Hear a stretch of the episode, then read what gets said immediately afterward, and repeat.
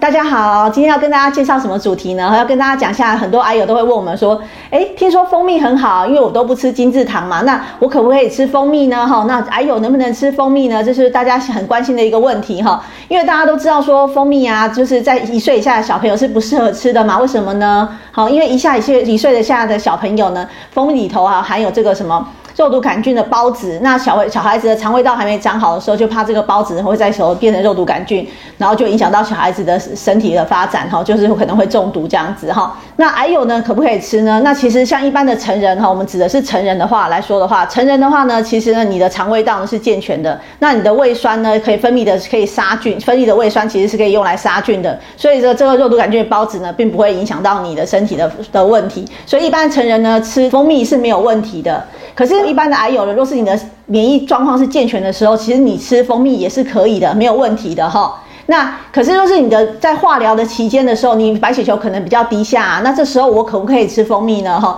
因为这时候你化疗时候，其实我们不建议吃生食，因为如果你在免疫比较低下、白血球比较低的时候，生食的话是会有风险性的。那蜂蜜呢，它本身是并没有经过加热杀菌的，所以它里头还有很多微生物、未知的微生物哈，所以说是说这时候我们吃的时候风险就比较高。所以说在化疗免疫低下的时候，我们不建议大家这时候哎呦这时候吃蜂蜜，好不好？好。那另外第二个部分呢，要跟大家讲说，关于蜂蜜这这件事，它跟砂糖它之间的差别在哪里？其实蜂蜜它是天然的嘛，哈，砂糖是我们在精炼的。可是这两个其实它简单来说，它其实都是精致的糖，好，它都是糖类，一个米字边的这个糖，哈，所以它都是简单的糖类，所以它们一样都会让血糖升高，而且它本质上其实蜂蜜也是一种糖。好，所以说以卫福部来说呢，建议我们呢在外加糖的时候呢，不要超过每天的百分之十的热量。所以也就是说，我们一天不要超过五十克的糖。